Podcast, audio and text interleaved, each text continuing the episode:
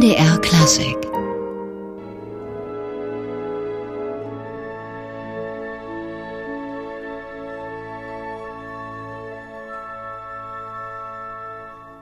die Wiener Philharmoniker mit der Mondscheinmusik aus Capriccio von Richard Strauss, am Pult Christoph Eschenbach. Und Christoph Eschenbach ist derzeit zu Gast in Dresden bei der Sächsischen Staatskapelle und er wird heute, morgen und übermorgen dort das traditionelle Gedenkkonzert zur Zerstörung Dresdens am 13. Februar 1945 dirigieren. Und wir haben Christoph Eschenbach für MDR Klassik zwischen den Proben treffen können und ihn gefragt. Auf dem Programm steht diesmal kein Requiem wie zumeist am 13. Februar, sondern das Stabat Mater von Antonin Dvorak. Ist diese Form im Vergleich zum Requiem, wo es ja auch um Zorn und Vergeltung geht, die intimere Trauer, die vielleicht sogar angemessenere Form der musikalischen Erinnerung? Ja, es ist ähm, vor allen Dingen dieses, dieses Stabat Mater ist eines der schönsten, die überhaupt es gibt. Und ähm, es ist sehr, sehr persönlich und ähm, es ist sehr, sehr bewegend und es ist natürlich ein Requiem auch. Könnte man auch sagen, die Marta Dolorosa steht hier auch ein wenig für die Stadt Dresden, die ihre Kinder verlor? Ich glaube schon. Das ist ein sehr äh, spezielle, eine sehr, sehr spezielle Art der Trauer, würde ich sagen. Und es passt wirklich zu dem Tag. Wie geht denn Antonin Dvorak mit diesen alten Versen des Stabat Mater um? Ja, wie ich schon sagte, sehr persönlich und sehr ähm, aus, auch aus, eigenem, äh, aus eigener Erfahrung äh, der Trauer. Er hat ja drei seiner Kinder verloren und dieses Werk unter diesem Eindruck eigener Trauer geschrieben.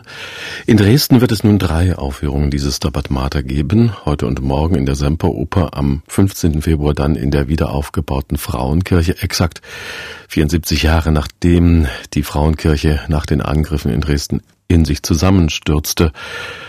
Und die Frauenkirche hat ja eine besondere Akustik. Wie schwierig ist denn dieser Wechsel von der Semperoper in die Frauenkirche akustisch?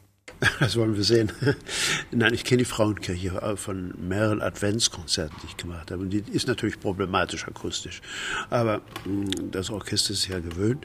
Ähm, das Spezielle daran an diesen beiden Orten ist auch, dass es zwei verschiedene Chöre sind. Das der Dresdner Chor für die Semperoper und äh, der Bayerische Rundfunkchor für die Frauenkirche. Und mit dem Chor gehen wir dann auch mit, dem, mit der Staatskapelle nach, äh, äh nach Salzburg zu den Osterfestspielen. Wie geht man denn als Dirigent mit so einer Konstellation um? Zwei Chöre, die sind ja auch so etwas wie zwei unterschiedliche Instrumente. Äh, genau so ist es, ja. Äh, ja, man muss das einfach äh, bewältigen. Und man muss das Stück sehr gut kennen und ich hoffe, das tue ich. Und dann mit der Akustik und den verschiedenen Komponenten, eben diesen Chören, das zusammen, zusammenbauen. Und das ähm, ist eine große ähm, Aufgabe eigentlich und sehr schöne. Das Stabat Mater von Dvorak, das ist ein großes Werk in mehreren Teilen. Wie bereitet sich ein so erfahrener Dirigent wie Christoph Eschenbach auf so ein Werk vor? Also es spricht ja alles aus der Musik heraus. Und hm, wenn man das irgendwie analysiert, in jeder Beziehung, in der formalen, aber auch in der emotionellen Beziehung, gerade bei so einem äh, Werk, mit so einem Text, dann ähm, kann man alles aus der Musik heraus lesen. Man soll eben so viel drin erkennen, dass man nachher zu einer Interpretation, Interpretation findet. MDR Klassik im Gespräch heute Christoph Eschenbach, der heute, morgen und übermorgen das Gedenkkonzert der Sächsischen Staatskapelle anlässlich des Jahrestages der Bombennacht vom 13. Februar 1945 dirigieren wird. Und Christoph Eschenbach hat selbst traumatische Erinnerungen an den Krieg. Der Vater als Widerständler in ein sogenanntes Bewährungsbataillon gesteckt, wo er gefallen ist. Er selbst mit der Großmutter auf der Flucht aus Breslau. Die Großmutter später an den Folgen der Strapazen gestorben. Wie erlebt man da jetzt so ein Gedenkkonzert? Also es bewegt mich schon äh, sehr, dass, dass äh, ich das hier machen darf, muss man eigentlich sagen, in diesem Ambiente, in dieser Stadt, äh, die eben äh, durch den Krieg unglaublich gelitten hat und deren Menschen unglaublich gelitten haben durch den Krieg. Und da kommt etwas eben zusammen mit mir, der ich eben auch eine große äh, Erfahrung hatte, schon als ganz kleines Kind. eine Erfahrung von Krieg, Tod und, und Erschütterung. Ähm, daher ist dieser Tag hier in Dresden mit so einem Stück ganz besonders signifikant für mich. Christoph Eschenbach, der heute, morgen und übermorgen in Dresden Dvorak's Stabat Mater dirigieren wird, mit eigenen schlimmen Kriegserinnerungen im Hinterkopf. Schon einmal war das Stabat Mater Dvorak's im Dresdner Gedenkkonzert zu hören, und zwar im Wendejahr 1989, da dirigierte es Peter Schreier.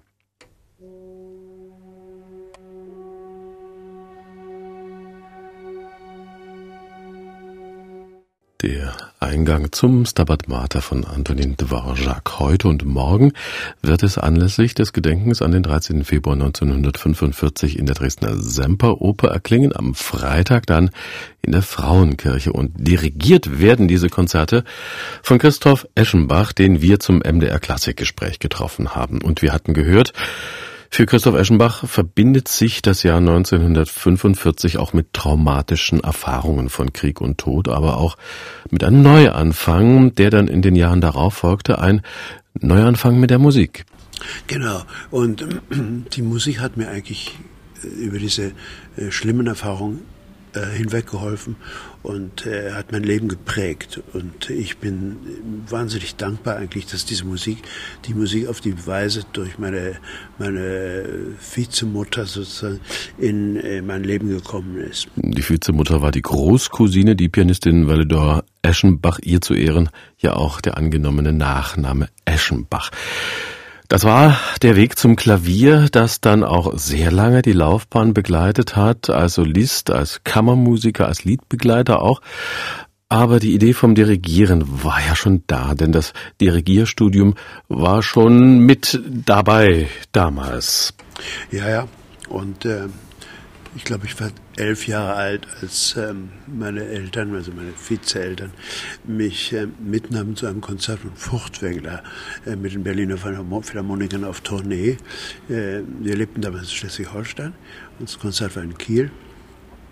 Und ich war so un unglaublich beeindruckt von, von dem Mann, der aus, aus den Musikern äh, so viel hervorzaubern konnte.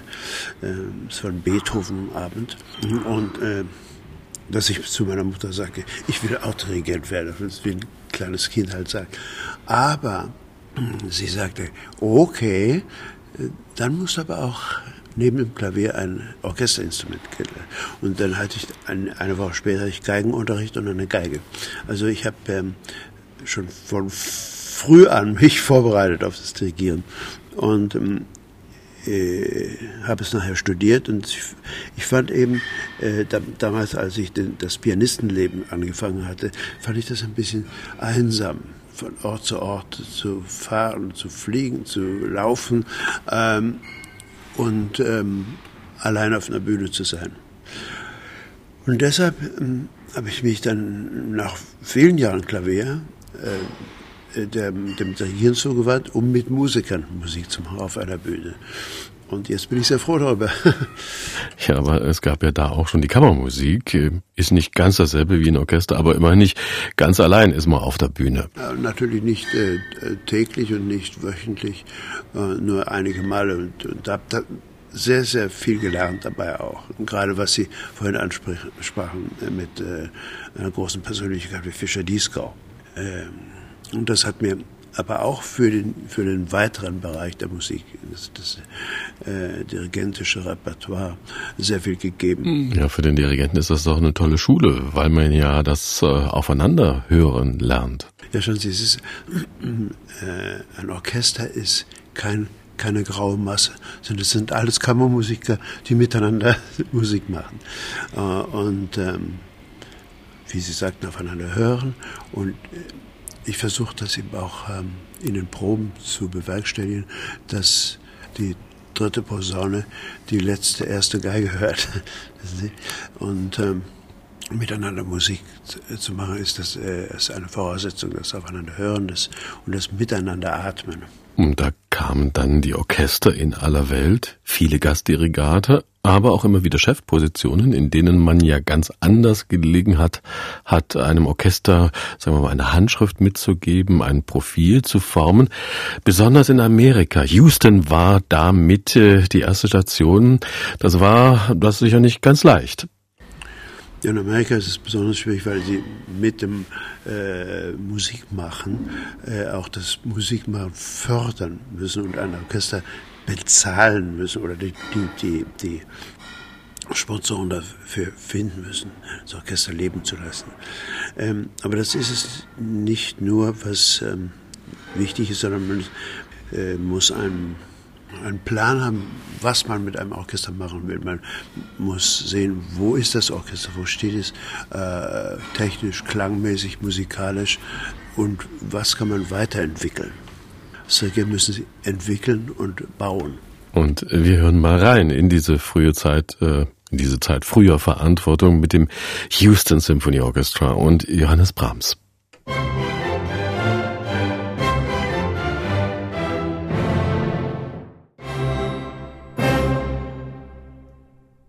Christoph Eschenbach und die Houston Symphonie mit dem Maleko Giocoso aus der Sinfonie Nummer 4 von Johannes Brahms.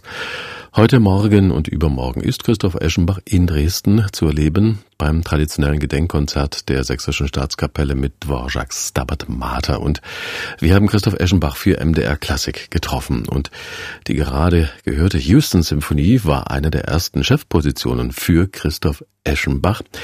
Gibt es da einen Unterschied bei der Art, wie man Repertoire erschließt für ein Orchester in Amerika oder hier in Deutschland? oder der Schweiz oder Frankreich, denn das waren für Sie ja auch Stationen. Äh, ja, schauen Sie, ich habe äh, gerade das letzte amerikanische Orchester von Washington verlassen, obwohl ich dann auch so Principal Guest Kontakt oder Laureate Kontakt bin mit einigen Programmen, weil die äh, Aussicht auf Repertoire und auf, auf neues Repertoire, modernes Repertoire äh, äh sehr äh, gering ist in, in amerikanischen Orchestergesellschaften, weil man hat Angst, dass die Leute wegbleiben, wenn man neue Stücke macht. Und man ist limitiert einfach. Und das, das mag ich nicht. Weil ich finde, Repertoire äh, sollte so weit gefächert sein wie nur möglich. Und, und auch eben in die, in die neue Musik hinein. Und es gab ja auch immer wieder die Rückkehr von Christoph Eschenbach in die alte Welt, also nach Europa. War diese Limitiertheit in Amerika der Grund dafür? Ja, natürlich. Natürlich war das ein großer Grund, äh, immer wieder zurückzukehren. Und ähm, weil hier äh, die äh, Orchesterbüros oder die, die Programmdirektionen der Orchester viel offener sind und eben auch sogar auf die neue Musik pochen und sagen, wir, wir müssen neue Musik machen und wir möchten neue Musik machen. Und es muss eben nicht nur ein Muss sein, sondern es muss ein Wille da sein, diese Musik äh, äh, zu, leben zu lassen. Auf der anderen Seite gibt's gerade in Europa auch die Orchester wie die Staatskapelle oder das Tonhalle Orchester in Zürich, wo ja auch mal eine Chefposition war. Also Orchester mit großer, teilweise sehr langer Tradition, auch geprägt von bestimmtem Repertoire, also mit starkem Profil. Wie weit beeinflusst Tradition den Dirigenten Eschenbach? Ja, für mich ist äh, Tradition nicht ein Zurückblicken sondern impliziert äh, ein nach vorne blicken. Und so ist es auch gewesen, dass eben die großen Komponisten, Beethoven, Strauss oder, Wagner oder wen, wen sie haben, ähm, äh, immer äh, weiter aufgeführt wurden. Man weiß ja, die Befindlichkeiten der Orchester in Übersee waren lange etwas andere als mit einem anderen Probenbetrieb beispielsweise. Äh, Gab es oder gibt es das noch? Also als Chef in Philadelphia oder in Washington oder in Paris, Zürich oder in Hamburg hat man da unterschiedliche Erfahrungen gemacht? Also mit dem Probenbetrieb sind wir sehr angeglichen, würde ich sagen. Und ähm, es war ja früher so in meiner Jugend hieß es immer, amerikanische Orchester sind brillant und technisch phänomenal. Und die europäischen sind ein bisschen, also sagen wir mal, schlampiger. Und das, das stimmt nicht mehr, überhaupt nicht mehr. Äh, auch wahrscheinlich durch, durch Schallplatten und ähm, äh, die äh, europäische Orchester gehört haben von amerikanischen. Und die wollten einfach auch so brillant sein. Und amerikanische wollten eben auch so viel Gefühl zeigen wie, wie die europäischen. Und so hat sich das äh, eigentlich ziemlich angeglichen. Aber ähm, gibt es da nicht doch Unterschiede? Gerade deutsche Orchester sind stolz auf ihr deutsches Blech, verweisen gern auf die etwas grelleren Farben Farben amerikanischer Klangkörper. Ja, aber die Blechbläser in den großen äh, amerikanischen Orchestern, die haben auch europäische Instrumente. Und wenn ich da eine Bruckner-Symphonie mache, bringen die ihre deutschen Trompeten mit. Neben den Orchestern gab es ja auch immer die großen Festivals im Leben von Christoph Eschenbach als Chef zum Beispiel beim Ravina Festival, das älteste Freiluftfestival in Amerika in Illinois oder als Chef beim Schleswig-Holstein Musikfestival, wo ja auch die Jugendakademie dranhing und immer noch dranhängt. Denn da ist Christoph Eschenbach immer noch eifrig dabei bei der Arbeit mit jungen Musikern. Ja, das macht mir einen unglaublichen Spaß und äh, die ähm, Qualität der jungen Musiker ist hervorragend. In Schleswig-Holstein haben wir ein Gremium, was in der ganzen Welt herumfährt und jedes Jahr neue Musiker zusammenstellt und, ähm, und äh, äh mit denen Musik zu machen, ist fantastisch. Technisch sind die alle auf einem großartigen Niveau. Da müssen, muss man auch arbeiten, dass sie aufeinander hören, dass sie miteinander Musik machen, dass sie ähm, auch neues Repertoire kennenlernen. Ich habe zum Beispiel Toran Galila von Messier äh, letztes Jahr gemacht in, in Schleswig-Holstein und es ging hervorragend, aber es war natürlich ganz unbekannt. Ähm, und es ist schön, wenn man, wenn man äh, die, die jungen Musiker darauf aufmerksam machen kann, was es alles gibt. Und das Tolle an diesen äh, Orchestern ist, äh, ja, dass da eben ein, ein Australier neben einem, neben einem Schweden sitzt und eine, eine Norwegerin ne, neben einem Israeli und sowas. Also das ist äh, das, das äh, Musikmachen äh, ohne die Barriere der Sprache zu haben. Und deshalb ein, eine, eine Kommunikation ist, die wirklich eine friedensfördernde äh, Sache ist. Ich glaube daran jedenfalls. Aber diese Internationalität, die hat man ja mittlerweile auch in den regulären Orchestern, weil die Musikhochschulen sehr international aufgestellt sind. Besteht da nicht aber auch die Gefahr, dass Profile verwässert werden, spezifische Besonderheiten, wie vorhin erwähnt, das deutsche Blech? Ja, der gewachsene Klang ist aber flexibel. Zum Beispiel hier im, im in der Staatskapelle haben sie eine Bratscherin, die in in meinem Jugendorchester in Schleswig-Holstein war vor Jahren. Eine ganz wunderbare Musikerin und Person.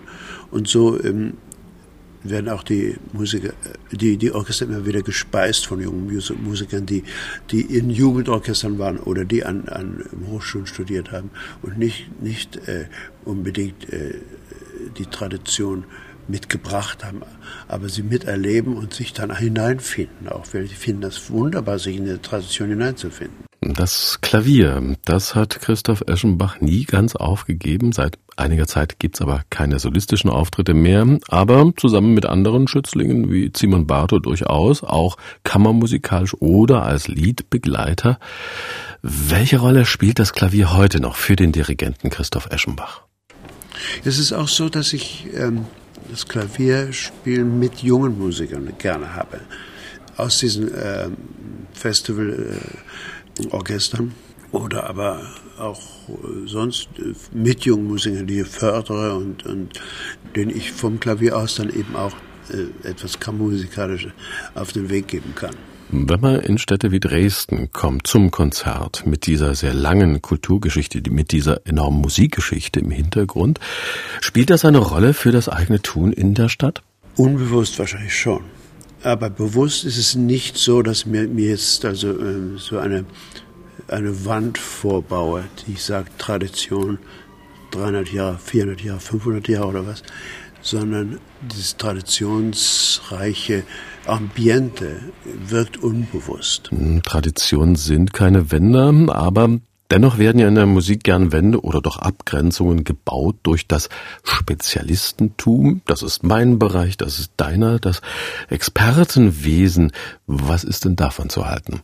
Ich halte von Spezialistentum überhaupt nichts, weil es ist wirklich, äh, was wir vorhin ähm, Wand nannten. Man umstellt sich mit Wänden und blickt nicht äh, zur Seite, nach vorne, nach hinten. Und ähm, man muss frei sein, man muss den Kopf und den Geist und, den, und, das Gefühl offen haben. Hm, dennoch kam und kommt ja aus der Richtung auch einiges Interessante für die Interpretationsweise, oder nicht? Ich nehme es zur Kenntnis. Wir versuchen das, was mich äh, äh im, im, im, im Speziellen fasziniert, auch aufzunehmen und äh, einzubauen, aber nicht jetzt doktrinär oder, oder äh, zwangshaft. Da sagt Christoph Eschenbach und Christoph Eschenbach ist derzeit zu Gast in Dresden bei der Sächsischen Staatskapelle und wird heute, morgen und übermorgen das traditionelle Gedenkkonzert zur Zerstörung Dresdens am 13. Februar 1945 dirigieren mit dem Stabat Mater von Antonin Dvorak. Klänge der Überwindung ist dieses Konzert überschrieben. Solisten des Abends sind Venera Gimadieva Sopran, Elisabeth Kuhlmann Alt, Pavol Breslik Tenor, René Pape Bass. Weiter hören wir den Sächsischen Staatsopernchor Dresden und die Sächsische Staatskapelle in dieser Formation heute und morgen 20 Uhr in der Semperoper. Am Freitag dann mit dem Chor des Bayerischen Rundfunks in der Einstudierung von Howard Armen 20 Uhr in der Dresdner Frauenkirche. Und damit ist man dann auch zu Gast bei den Osterfestspielen in Salzburg. MDR Klassik